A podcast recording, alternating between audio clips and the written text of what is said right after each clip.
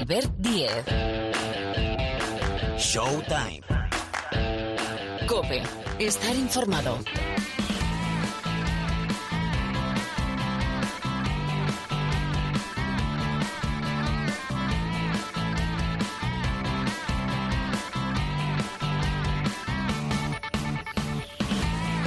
Hola, ¿qué tal? ¿Cómo estáis? Bienvenidos, bienvenidas una semana más aquí al Rincón del Baloncesto de la cadena Cope. Ya suena, ya empieza un nuevo capítulo. Esta semana es versión express ¿eh? de Showtime para, bueno, analizar lo que ha sido esa final a cuatro de la Euroliga en Colonia, la resaca básicamente para el equipo español, es decir, para el Fútbol Club Barcelona que se corona no como campeón, sí como subcampeón con la derrota 81-86 ante un Anadolu Efes bueno, decía su entrenador Ataman que les debían una Euroliga, pues se corona en este caso el conjunto turco por primera vez como campeón de Europa. De eso hablamos enseguida.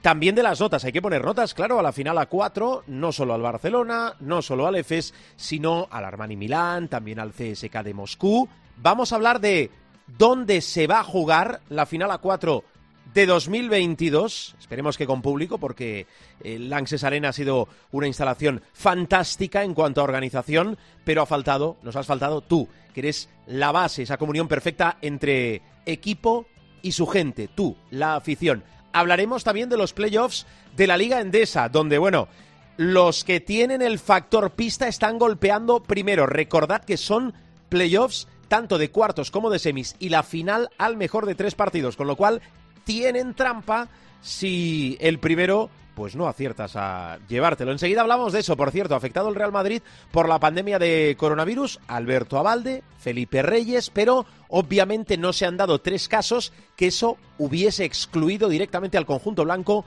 de esta carrera por el título. Y vamos a hablar de los playoffs de la NBA. Tenemos una semifinal de conferencia entre Brooklyn y Milwaukee espectacular. Como espectacular ha sido, yo creo que es la gran exhibición de la temporada y una de los últimos años. Damian Lillard, 55 puntos, 12 triples, forzando prórrogas, sensacional. Ah, y los aficionados. ¿Qué está pasando con los aficionados que invaden canchas de baloncesto, hemos visto lanzar una botella, hemos visto escupir a jugadores. Bueno, de eso también vamos a hablar. Muchas historias, insisto, versión express, es decir, que vamos al grano. Jorge Martínez, Sonido Martínez en la sala de máquinas, el saludo de Albert Díez al micrófono, seguimos.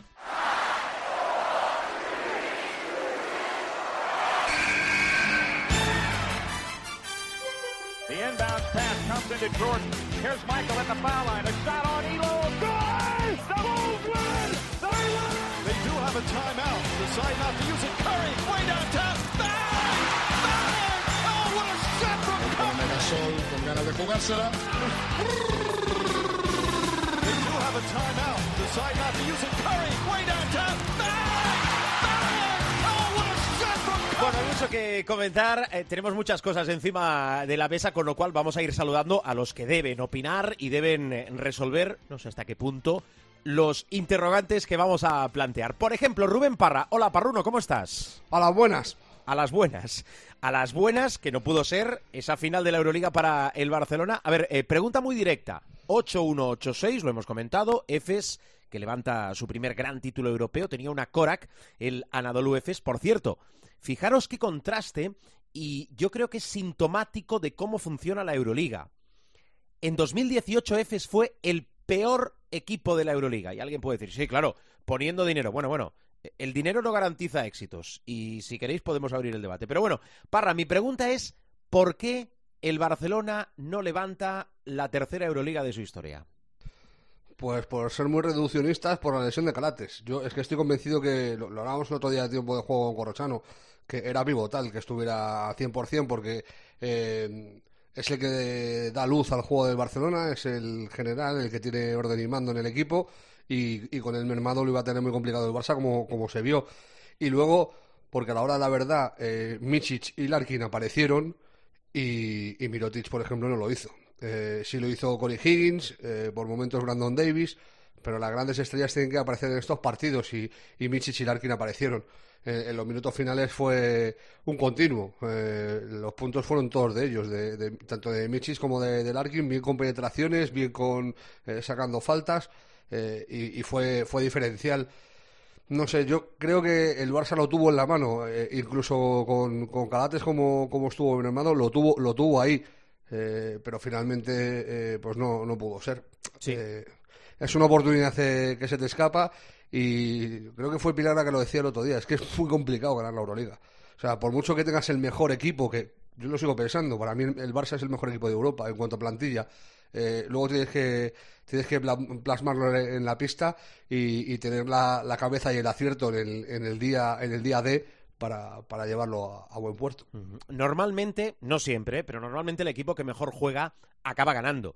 Y ya hemos hablado durante toda la temporada, incluso la temporada pasada, que no se disputó la, la final a cuatro de estas eh, virtudes y lo bien que viene jugando este Anadolu Efes a, a cargo de Ataman, porque hablábamos mucho de lo que hay sobre el parquet. Es verdad que al final los que ganan y pierden son los jugadores, ¿no? Pero yo creo que el marchamo de Ataman, el sello de este entrenador de cómo quiere jugar este juego alegre, posesiones rápidas, ritmo de partido, sustentado en, el equipo que tiene y en los recursos que tiene, pues al final ha visto premiado ese juego desde hace tres temporadas construyendo el equipo, ¿no? Mirábamos un poquito atrás ahora, pues premiado con esta Euroliga. Parra, eh, sobresaliente, notable, aprobado y suspenso de la final a cuatro.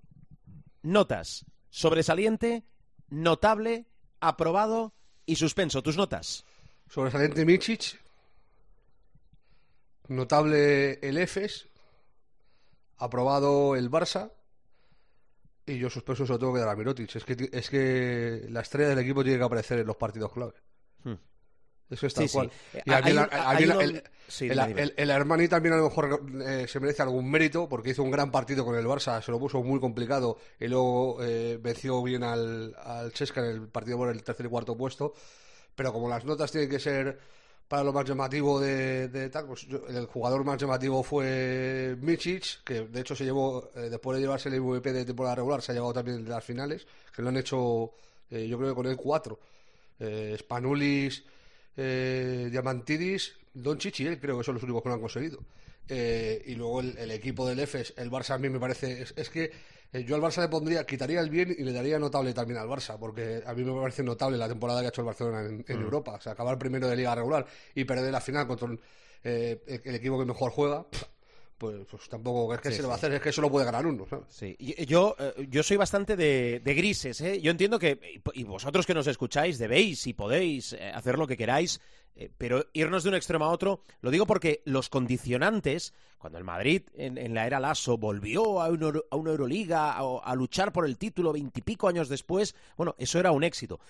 El Barcelona ha vuelto a una final a cuatro siete años después, que era una anormalidad, sí, como también es una anormalidad que sea la octava final, es decir, el partido por el título, solo ocho en casi cuatro décadas. Es muy poquito para un equipo como el Barcelona, como es muy poquito que solo haya levantado dos Euroligas. Por lo, eh, por lo que digo que los condicionantes que rodean a un equipo, decía Messina en la presentación, ¿de qué nos sirve Armani Milán volver 29 años después a una final a cuatro si el año que viene no estamos, ¿no?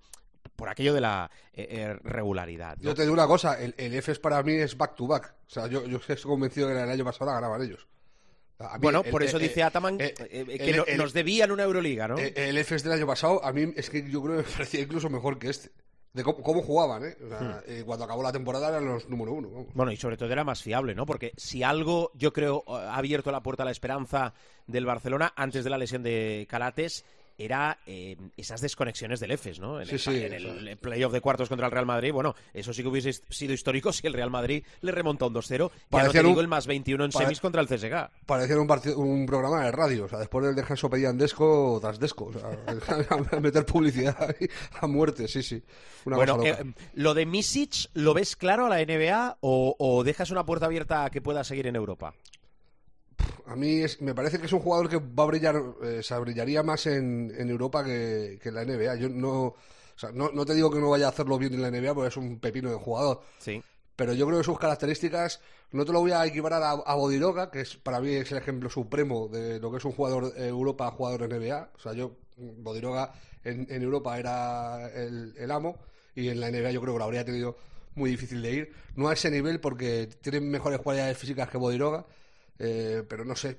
Yo aquí le veo muy eh, cabeza de ratón, si ratón es Europa, y no te voy a decir que sea cola de león eh, en, NBA, pero no creo que, o sea, eh, para ser claro, o sea, a nivel Doncic no le veo, a nivel superestrella de la NBA no le veo.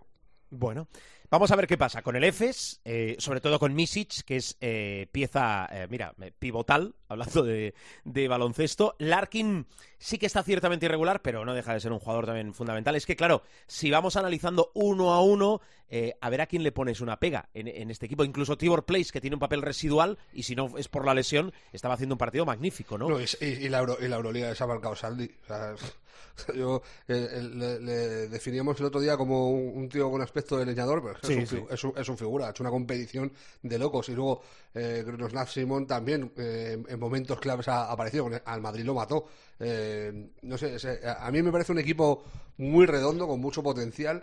Eh, que también está hecho a base de billetes, pues igual que el Barcelona. Dices, el, el Barça lleva siete años sin, sin pisar una final de Euroliga, ya, pero es que te ha fichado a Mirotic, a Brandon Davis, a Corey Higgins, a Calates, eh, ahora viene Pau Gasol. O sea, es que los fichajes del Barça tampoco, o sea, a ver, no me han fichado a mí, ¿sabes? O sea, Sí, sí, claro, que pero es- ficha- claro, fichas eso para estar en disposición de luchar por el título. Claro, al final tienes que subir la calidad del equipo. E- e- Es decir, es A más B más C, está claro, ¿no? Fichas más calidad, fichas más jugadores, obviamente después tienes que, que tener un buen entrenador, que aquí lo de Vicius y se lo voy a presentar al profe, eh, preguntar, primero lo presento y después lo pregunto. Miguel Ángel, eh, profe Paniagua, hola.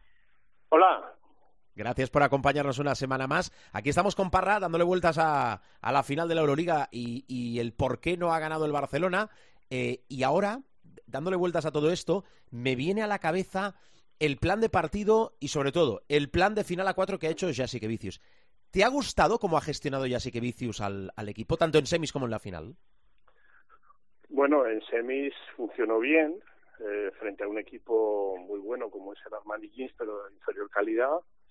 Y en la final contra un equipo de una calidad muy similar al Barça, aunque el Barça a priori era mejor, pues ah, lo gestionó como pudo. Porque con la baja de Calates ya tienes un déficit importante de salida, ¿no?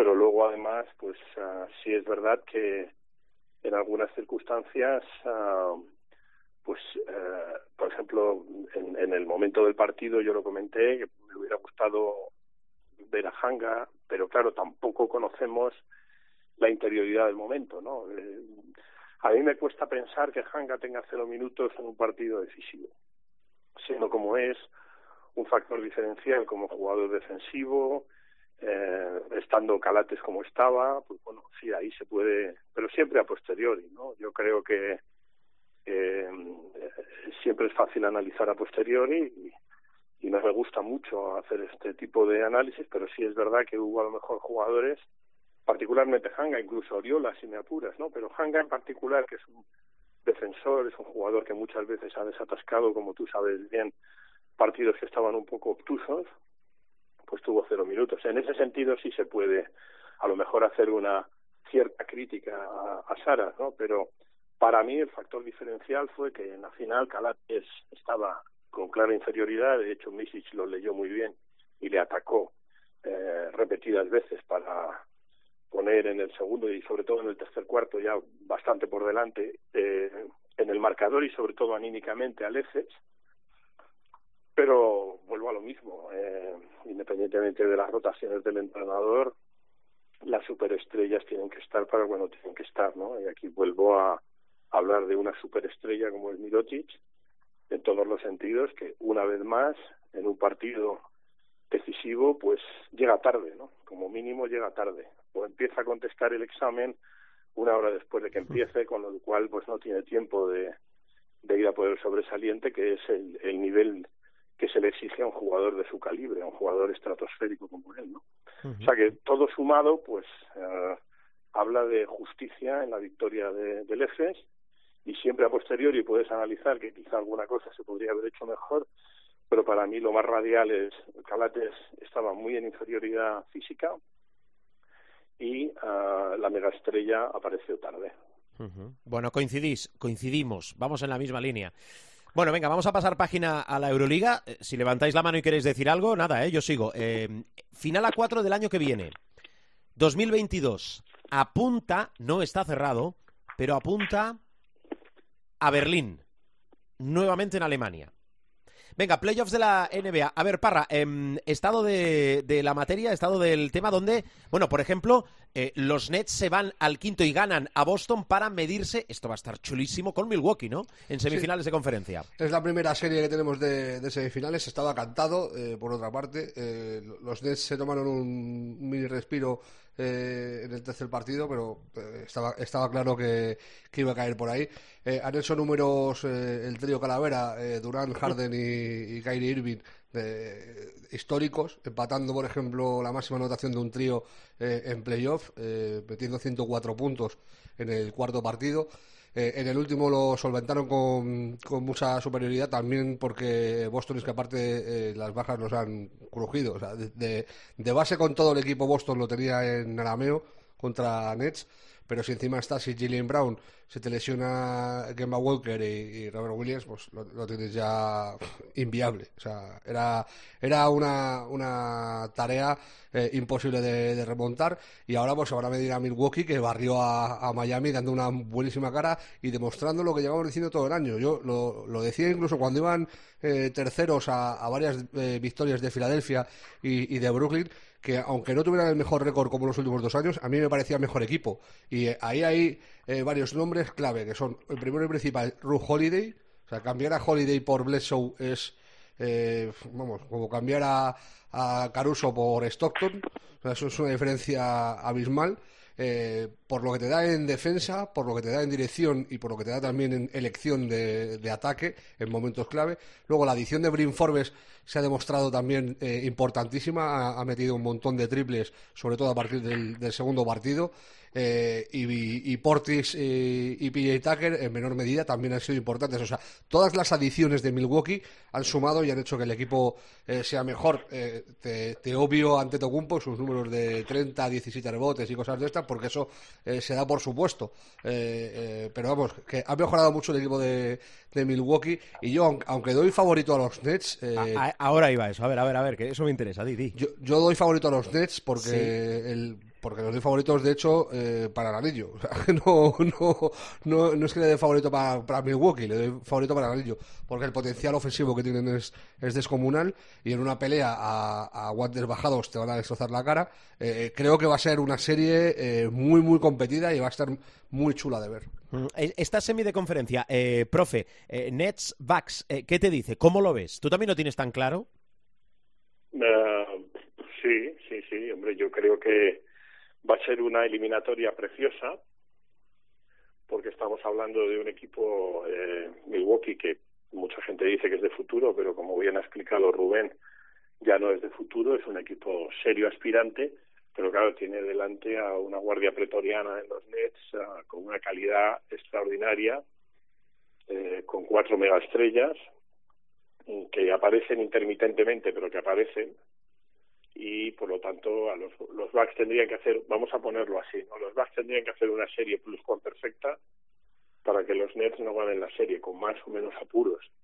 Pero para mí Brooklyn es favorito en esta, por otra parte, serie maravillosa. Ítem más, en el este, donde Filadelfia para mí se presentaba como serio candidato, eh, el hecho de tener una, una baja, vamos a ver cómo se resuelve, porque todavía no está claro el, ah, el nivel de la lesión, pero, pero tener ah, a estas alturas eh, una baja del calibre de Joel Embiid es ah, notorio y te hace bajar eh, el nivel de manera eh, importante, ¿no? Por lo tanto, eh, Brooklyn probablemente apunte que si lo de Joel Embiid no se no se resuelve bien porque está pendiente de una resonancia magnética y demás, probablemente eso reste mucho calibre a Filadelfia y permita un camino más recto y más y menos sinuoso a, Brooklyn. Por lo tanto, estoy con Rubén, ¿no? Eh, si está Embiid y está sano o medianamente sano, yo sigo dándole mucha chance a Filadelfia, pero sin Embiid cambia mucho el, la historia, ¿no? Y es lo que decimos siempre. Pues pasa igual con los Lakers, que luego lo trataremos, supongo. Si están todos, pues se pueden cargar a Phoenix, pero en el momento que te falta Davis, mm. pues y está inactivo con, con un problema en la ingle y tal, pues pues los Lakers eh, son más vulnerables y, Phoenix los gana, ¿no? Pues mm. aquí pasa un poco lo mismo. Yo creo que Brooklyn, con lo que tiene, con la guardia pretoriana que tiene, eh, está preparado de sobra para, para ganarle a Milwaukee. Pero creo que va a ser una serie para no perdérsela, ninguno de los partidos. Sí, sí, estoy de acuerdo. ¿eh? Es, es, de aquello de mirarlos todos eh, y analizar, porque yo creo que va a ser mucho de, detalles. Bueno, eh, sabéis que me encanta hilar temas, con lo cual hemos tirado el cebito de lo de Lakers y Davis. después le pregunto al profe qué es lo que se espera y se prevé. Pero antes, Parra, tengo la sensación, y, y a lo mejor es mi debe, em, que, que hablamos poco de lo que está haciendo ya desde hace muchos años Damian Lillard en la NBA. Y viene, bueno, tal vez, yo no sé si es la exhibición más grande, pero no solo por lo, creo que son 55 puntos, 12 triples eh, en la NBA esta temporada. Digo, por todo lo que ha hecho. Forzar prórrogas, decidir. Bueno, bueno, bueno. Eh, sensacional lo de Lillard, e insisto, creo que le damos poco valor a lo que hace este jugador, ¿eh? Para no sé si es por la franquicia donde está o por es, es equiparable a lo que hizo Jordan contra los Celtics. Pues mira. Eh, el día de los 63 puntos, lo que hizo Noche Lillard es equiparable a eso. Y el resultado aparte es el mismo. Eh, terminaron perdiendo los Bulls. o sea, que él ha terminado perdiendo también el partido contra, contra Denver. Pero la forma de forzar la primera prórroga eh, y, sobre todo la segunda, eh, estando siete abajo, defenestrados, eh, eh, cómo enlaza triple tras triple. Además es que sabes que le va a tirar triple porque no hay otra y se las apaña para clavártela. O sea, es, es un, una serie de, de step backs, de tiros en paso hacia atrás, desde la línea de tres, en triples laterales, dando pase, un paso lateral tal. Hay una imagen que se ha hecho viral de Austin Rivers dando gracias a Dios cuando falla eh, Lillard en la segunda prórroga un triple. Porque claro, venía de que le, enchufara todas. Y cuando falla uno, se le leen los labios. Thanks God. O de que estaba, estaba ya eh, hasta las narices. Eh, 12 triples, que es el récord de, la NBA en playoff. Eh, bate a, a Clay Thompson, que metió, que metió 11. Eh, y una actuación para los anales. Eh, lo que pasa que enfrente también tenía un señor equipo. Eh, Jokic hizo un muy buen partido y eh, luego Monte Morris, con el que a, efectos anotadores tampoco se cuente tanto, se salió y Michael Porter Jr., que quitando algún día que tiene lagunillas, la verdad que está haciendo una temporada y unos playoffs también de, escándalo a nivel All-Star. Eh, terminaron perdiendo el partido, están 3-2 abajo, ahora vuelven a, Portland. Yo no les doy por finiquitado ni mucho menos. Y a, a mí Lilar eh, yo es que no me creo lo de la tendencia esa de Lillard está eh, valorado es que no lo creo. Yo creo que sí que está valorado. Eh, eh, a, mí me parece jugador top supremo de la liga y de los bases de los mejores. O sea, está, le puedes poner ahí con Curry, con Doncic o con quien te dé la gana. a mí el nivel de, de Lillard está fuera de, toda duda como super mega hiper estrella de, de la NBA. Eh, profe, bueno, de Lillard, si quieres decir alguna cosa, em, si no, de, los Lakers, Davis, a ver, eh, ¿puede volver? ¿Cuándo va a volver? ¿Qué le pasa? Em, ¿Cómo están los Lakers? Bueno, muchas preguntas te hago, profe. Bueno, la, la, lesión es ah, una de tantas, ¿no? Eh, una de tantas que viene por lo que hemos dicho muchas veces. refraseo, las lesiones son consustanciales a la profesión de deportista de élite, ¿vale? Pero cuando hay tantas lesiones, de tanta gente, tan seguidas, tan acumuladas, lesiones graves. Hay un tío que sigue las lesiones en la liga, eh, en la propia NBA, en la propia oficina de la liga, con el que hablo de vez en cuando, y eh, siempre me dice, bueno, pero este no es el año que más lesionados hemos tenido. No, claro, eh, en términos brutos no, pero hablamos de la, si me permites, calidad de las lesiones. Y las lesiones son fortísimas.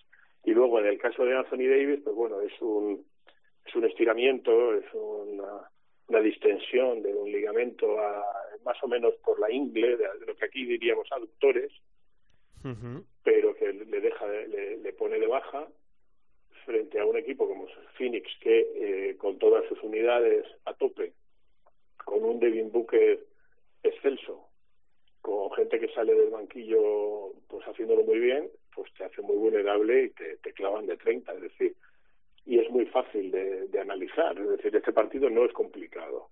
LeBron James hace más o menos su papel, ¿vale? Eh, está Anthony Davis. ¿Quién es el tercero que, que tiene que aparecer en estos Lakers? Pues Kuzma, vale, más o menos saliendo del banquillo, que tampoco entiendo muy bien por qué sale del banquillo, pero bueno, asumiendo que salga del banquillo, eh, hace su papel y el tercer anotador es Horton Tucker. Claro, cuando el tercer anotador de los Lakers tiene que ser Horton Tucker, es que eh, la sala de máquinas está llena de agua, ¿no? Entonces, en ese sentido, esto, mm, fíjate, otras veces es más complicado el análisis, se presta más interpretaciones.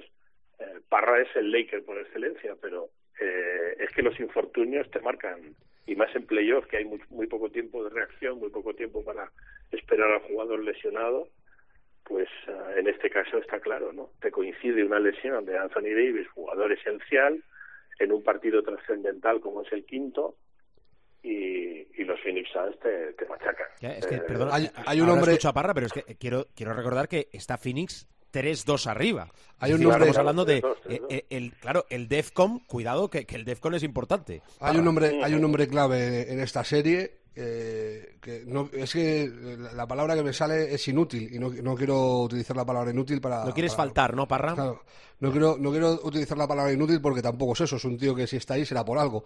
Pero eh, la- el factor clave de esta serie se llama Frank y se apellida Vogel. O sea, no se puede tener una lectura más pésima de una serie. eh, lo ve todo el mundo, lo ha visto todo el mundo que Dramon es incapaz de parar a Aiton y que Aiton ha hecho partidos de, de Olajuwon eh, y le sigue metiendo 25 minutos. Y dice, no, es que luego acaba con 13 puntos y, y 12 rebotes, que me da lo mismo. Sí, las estadísticas están muy bien, pero en todos los más menos, eh, a- ayer precisamente no, mira, ayer salió eh, medio bien. En un partido el que palmas por 30, eh, Dramon en el descalabro sale medio bien parado. Pero es que es, es evidente que Dramon no está para esto. Y encima suena que quieren renovarle, o sea, que cuentan con él para el futuro. Lo leí el otro día en, no sé si fue en Real General Manager, no sé dónde lo leí, que los Lakers pensaban en Dramon a nivel futuro. Dios nos libre de que los Lakers se planteen quedarse con Dramon. Pero es que aparte ayer Vogel, en un momento del segundo cuarto, se pone a jugar, eh, se, se- le, eh, posee Steve Kerr y sale con un eh, small ball supremo, sin pivot, jugando con, con Morris y con LeBron por dentro. Pero chico, eh, ¿tú, eh, eh, ¿tú te crees sinceramente que en un equipo en el que están Anthony Davis, Drummond, Marc Gasol y, y Montrezl Harrell han entrenado dos minutos este año jugar en small ball? ¿Tú eso, ¿Tú eso te lo crees? O sea, ¿tú crees que eso es viable? No sé, o sea, tiene, eh, tiene cosas de, de Semana Santa. Eh, y luego, eh, la utilización es súper errática de los jugadores. Un día mete a uno, otro día mete a otro. O sea, pa- o sea, parece que está, o está haciendo cambios al azar. A ver si algunos, si suena la flauta. Y luego, eh, en las victorias de los Lakers es que son muy fácil de leer. Son LeBron y Anthony Davis. Si LeBron y Anthony Davis están, nos ha jodido, pero eso, eso lo hago yo también. O sea, si, si Anthony Davis me mete 40 puntos y LeBron me hace 25 puntos con 10 asistencias y 8 rebotes, yo también te gano a, a todo el mundo. O sea, pero la mano del entrenador, que por ejemplo, eh, con Monty Williams sí se ve en cambios y ajustes que, hace a la hora de complicarle la vida a los Lakers, eh, con Vogel no se ha visto. Y espero no equivocarme. Pero si los Lakers caen en el próximo o en el siguiente partido, espero eh, que sean los últimos dos partidos de este tío como entrenador de los Lakers. Porque es que ya te digo, no se puede tener una lectura más pésima de, de una, de una serie en la NBA que la que ha tenido él. O sea, tiene cintura cero. Eh, la utilización de Margasol errática suprema. Luego, eh, para meter a Margasol te cargas a Montres Harrell, que es otra cosa que tampoco entiendo. O sea, ¿por qué eh, para meter a Margasol no puede jugar Harrell? No hay, no hay por dónde cogerlo, no hay por dónde cogerlo. Y luego, eh, lo de Davis es lo que dice el profe, tiene un, un pinchazo en, en el aductor. eh, ayer se le vio en el warm-up haciendo lanzamiento, pero sin levantarse del suelo. O sea que tiene que estar realmente eh, dolido y eh, realmente lesionado. Lo va a tener muy complicado, pero es que el próximo partido pasa mañana. O sea que tampoco tienes un margen. Claro. Es lo que dice el profe, que en playoff, si tienes un- una lesión muscular, eh, estás caput. Yo entiendo que el próximo día va a jugar y si se rompe, pues eh, hasta, luego al año y el año que viene, pues Dios dirá, eh, pero tiene que jugar. Y de todas formas, aunque no esté Davis, eh, y contando que Phoenix, que eso que no se le olvida a nadie, Phoenix ha sido el segundo mejor equipo de la NBA. El segundo mejor equipo de la no del oeste, de la NBA. O sea, de- detrás de Utah a un partido de diferencia de, de los Jazz. O sea, estamos hablando de un señor equipazo. Que yo estoy completamente seguro que si Davis y LeBron no estuvieran bien, los podrían haber eliminado. O si vuelve, incluso puede que suene la flauta y, les ganen. Yo lo veo muy complicado. Pero bueno, que, no se nos olvide eso, que, los Suns son un señor equipo. Pero no puede ser que porque tú pierdas una pieza, por muy importante que sea, pases de ganar un partido a palmar por 30 y mm. hacer el ridículo espantoso que hicieron en el último partido. Bueno, a Vogel eh, habrá que agradecerle si finalmente pasa eh, que Margasol regrese a Europa, porque está eh, ayudando todo lo que puede y más. ¿Perdona, profe?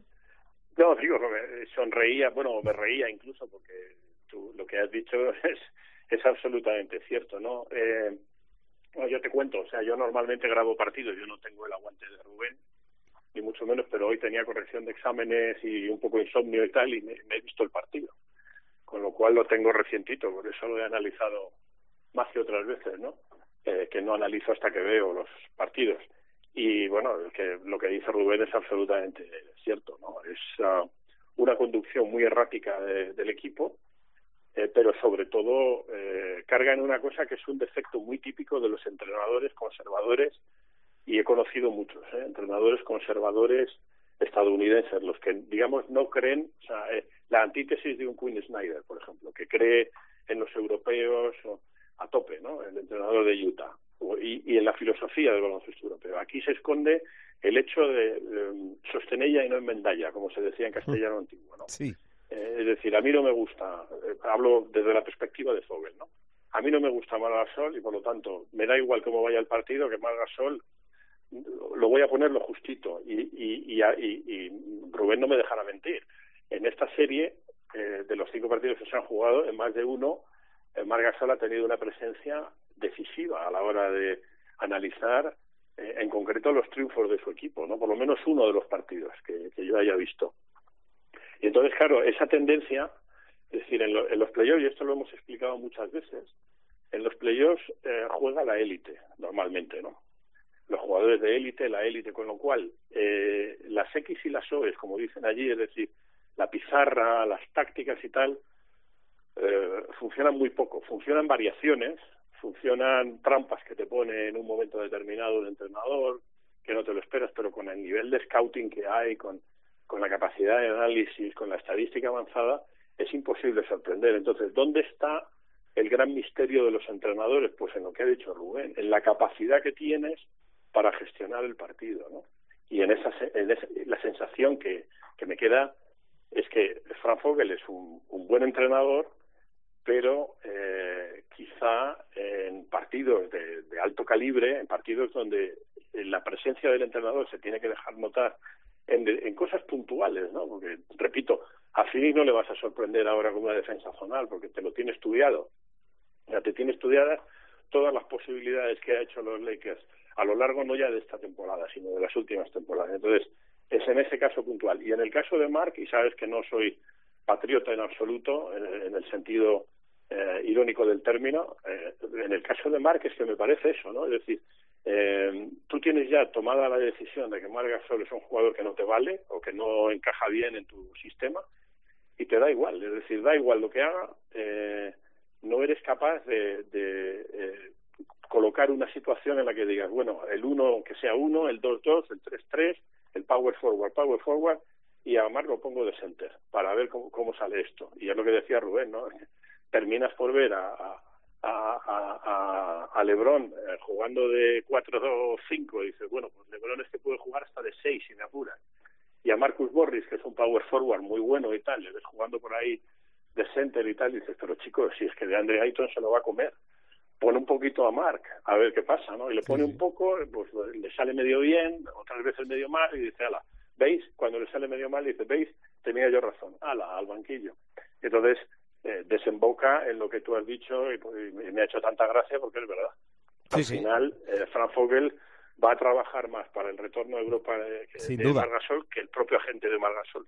Sí, sí. Después veremos dónde, ¿eh? después veremos dónde y también veremos eh, después de los Juegos Olímpicos a ver qué configuración hace Escariolo, eh, por dónde pasa el futuro de Margasol. Eh, Parra, voy a ir cerrando, pero no sé si tenemos respuesta a lo que está pasando con aficiones, y hablo en plural, de diversos equipos aficionados a la NBA en Estados Unidos. Es decir, hemos vivido las sanciones aficionados de Filadelfia, de Nueva York, pero vaya, hace nada uno de Boston lanzando una botella a Kyrie Irving. ¿Qué, qué está pasando?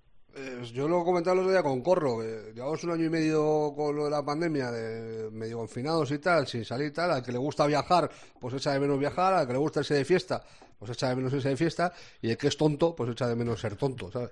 Eh, Entonces dice, pues mira, voy a ser muy tonto. Y, Echa de y menos voy. ser tonto. Y, y- sí, sí, y, y sales un día y le tiras palomitas a Westbrook como si fuera eh, un mono del circo, que es que es, que es eso. O sea, ¿te, va- ¿te va a hacer daño una palomita? No, pero es que es un gesto muy despectivo tirarle palomitas a alguien. O sea, que- Sí, sí. Y, y más con, con la carga racista que hay en Estados Unidos. O sea, eh, pff, tirarle palomitas a una persona es, es lo que te digo, como si fuera un mono. O sea, está- es- no sé, a mí me parece, eh, no hay por dónde cogerlo. Ese uno, luego el otro, el, el guarro, que encima es un cerdo, que, que escupe a Trey Young en la cancha de los Knicks, en el Madison.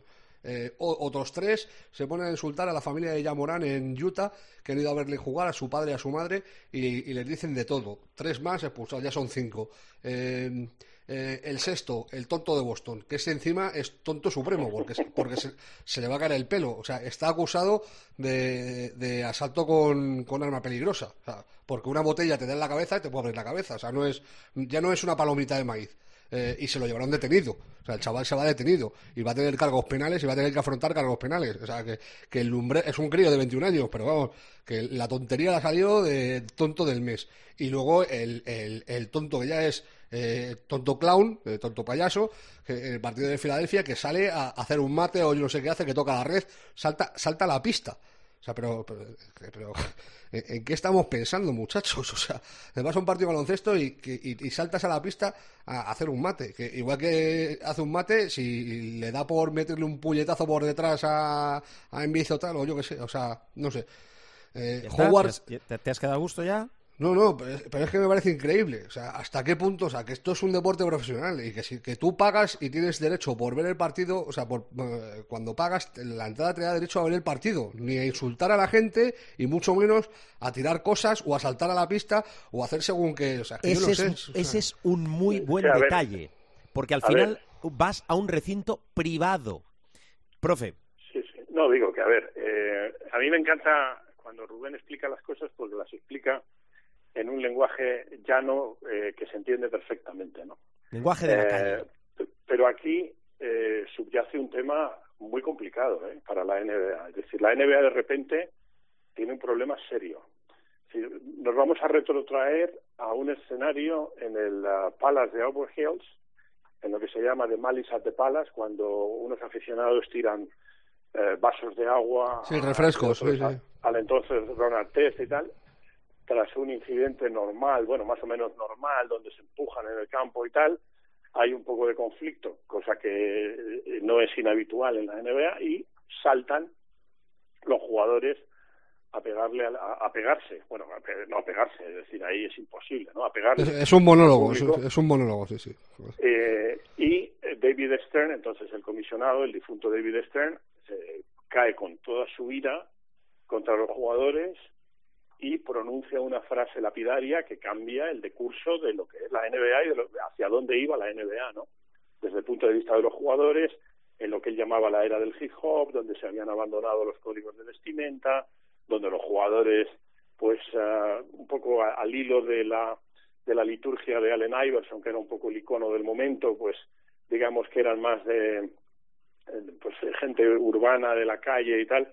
Y entonces dice, aquí hay una barrera invisible, que es que el público es sacrosanto, pero los jugadores también lo son. Le mete setenta y tantos partidos a Ron Artest, casi otros tantos a todos los que subieron allí, y eh, eso hace historia, ¿no? Pero aquí hay una cosa muy clara, que él dejó muy clara desde el principio, es decir, ahora vamos a cambiar la manera en que os vestís, en que os comportáis, en la vida podéis volver a saltar, a pegaros con el público y tal, pero él también dice, y por supuesto esto es bionívoco, es decir, el público no puede pasar, traspasar esa barrera invisible, ¿no? hacia los jugadores. Entonces, ¿qué ocurre ahora? Bueno, mucha gente, eh, eruditos, eh, me dicen, no, es que, bueno, esto es como cuando estás un año y medio eh, atrapado en, yo qué sé, en un sitio cerrado, en la cárcel, ponlo lo que quieras, y sales en libertad y entonces te desbocan. No. Es decir, yo una de las cosas que he comprobado con la pandemia aquí y en muchas partes del mundo es que ha crecido exponencialmente el número de idiotas por metro cuadrado. Entonces, Estados Unidos no es, eh, no está eh, incólume a eso, es decir, allí los idiotas abundan y por lo tanto hay mucho idiota, pero eh, Rubén lo ha dicho muy bien en su manera de expresarse, es que además de que, los, de que el público traspase esa barrera invisible hacia los jugadores, que es tan grave como cuando los jugadores la traspasan hacia el público, aquí hay un componente racial. Es decir, tú aquí en, en España, ¿no? En un campo de fútbol, por ejemplo, o de baloncesto, me da igual. Tú eh, le tiras palomitas a Trey Tompkins y dices, bueno, puede o no tener un componente racial, ¿no? Pero en Estados Unidos es que el componente racial viene de fábrica, es decir, tú no puedes hacer eso porque además es gravísimo, o sea, es gravísimo tirarle palomitas a un tío, pero es gravísimo tirarle palomitas a un tío afroamericano que está jugando ahí. Y entonces te da la sensación como de que son, y eso lo ha dicho Lebron, como que son fieras enjauladas a los que les tiras cacahuetes.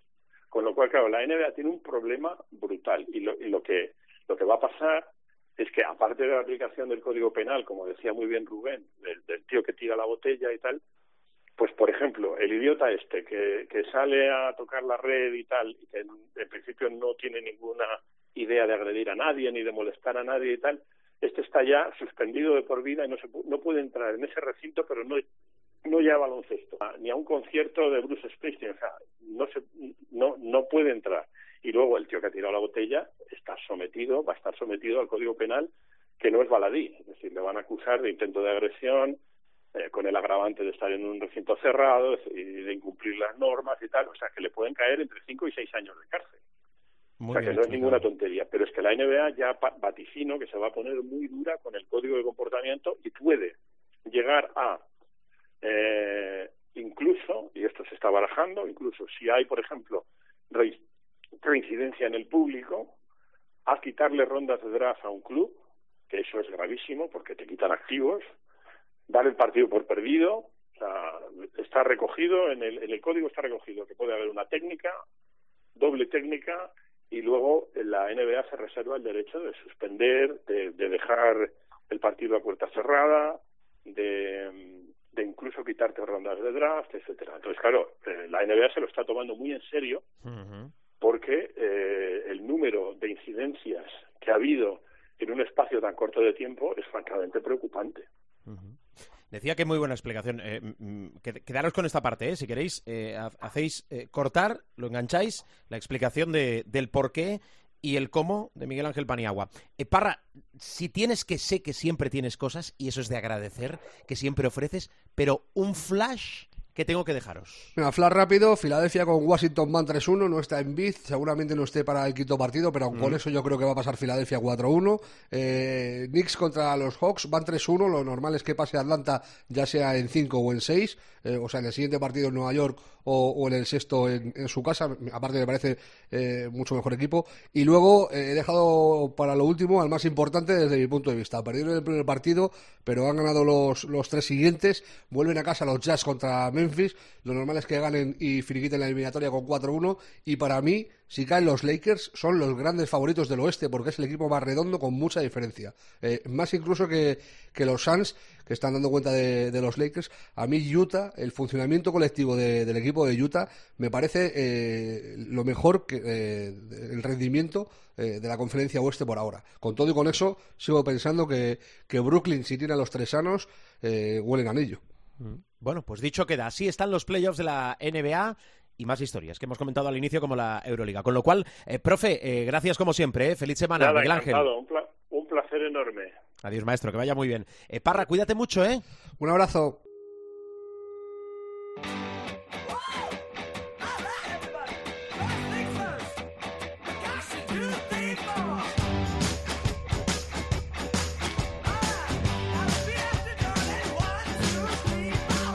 Nos vamos, bajamos la persiana del capítulo de esta semana.